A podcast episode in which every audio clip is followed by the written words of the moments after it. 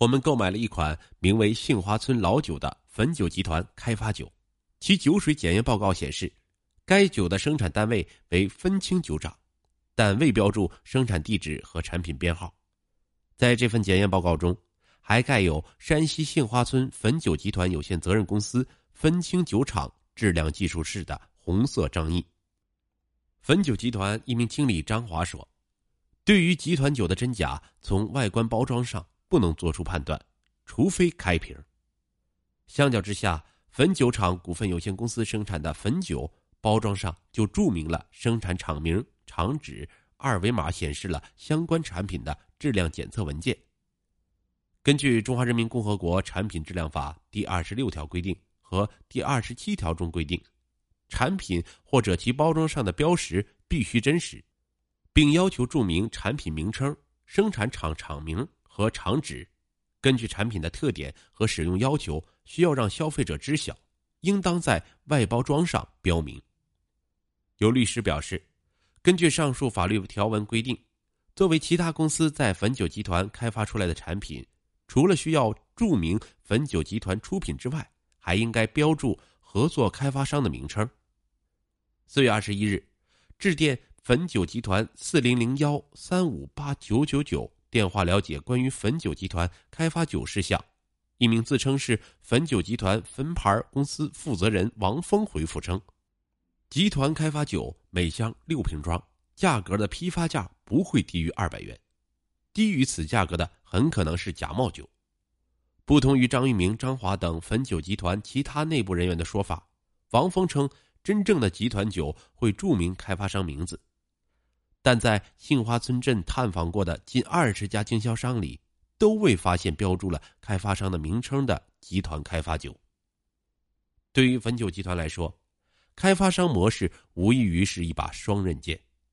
包括王潘、钟强在内的很多销售商和开发商也担心，任由这种开发模式发展下去，迟早会因为监管问题导致汾酒品牌的受损。四月十五日。我们以开发为名联系上汾酒集团定制产品事业部负责人张玉明，其介绍，由于近几年集团开发酒的市场失控，近段时间汾酒集团在制定新的开发计划。目前汾酒集团暂停集团酒开发业务，不过公司不会因此关停集团酒开发的渠道。查询发现，汾酒集团自二零零八年起开始清理开发商和合作开发品牌。将汾酒的品牌从原来的一千多个减少到三百多个。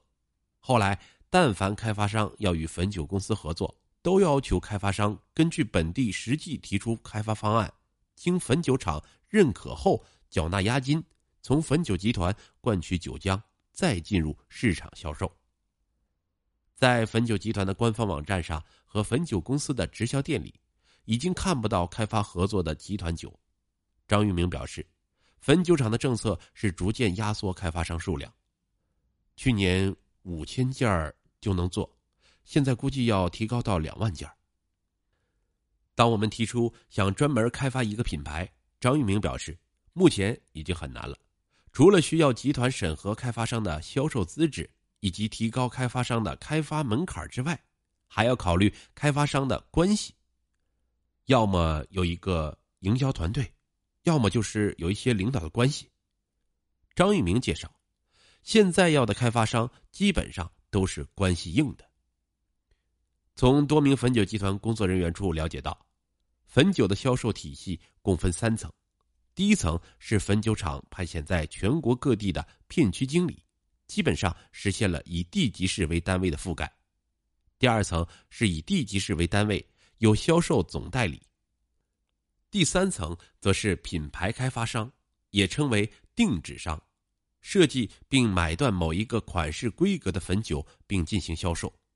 汾酒集团宝泉永公司是汾酒集团的子公司。宝泉永一名负责人介绍，他们可以承接来自全国各地的个人或公司对汾酒集团酒进行开发，集团开发酒所使用的就是宝泉永所生产的酒水。并非汾酒厂的自营酒水。对于汾酒集团开发酒存在产品信息不全的问题，北京漠河律师事务所律师尤开贵表示，根据《中华人民共和国产品质量法》，汾酒集团开发酒在对其包装进行信息标注的时候，应该加上开发商的信息，这样是为了方便消费者进行查询，也是满足消费者的知情权。尤开贵表示，在汾酒集团开发酒的食品安全溯源二维码中，酒水检验报告中，生产厂家。地址等关键基本信息应俱全。如果一些开发商取得汾酒集团的授权进行白酒开发以及销售，开发商也算作是产品的生产商之一，那么开发商的信息在包装上是必不可少的。开发商或销售商私自灌装散装白酒就涉嫌欺诈。如果一些开发商利用享有授权的便利条件，违反汾酒集团的规定。灌装私人酒厂或者是来路不明的散酒，那可以视作欺诈消费者进行处罚。尤开贵介绍，按照汾酒集团的开发模式来分析，这些开发酒的酒水可来自汾酒集团的子公司白酒生产线，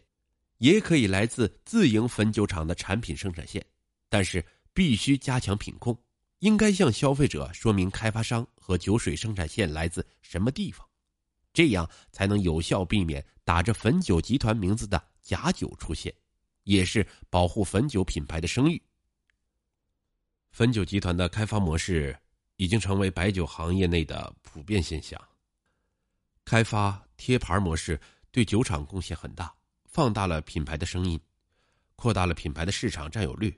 但是带来的负面影响则是稀释品牌的含金量。这种开发模式不仅是汾酒，就连茅台、五粮液等知名白酒企业也存在。肖竹清介绍，这种情况会让消费者无所适从。汾酒和茅台也曾因出现良莠不齐、鱼龙混杂的品牌，缩减了很多开发商。对汾酒这样的大型上市企业来说，他们要对任期内的绩效负责。肖竹清表示，如果是对未来负责的话。白酒企业可以考虑砍掉贴牌，让品牌价值得到恢复，或者慎重选择贴牌，让消费者成为意见领袖，从而驱动企业发展。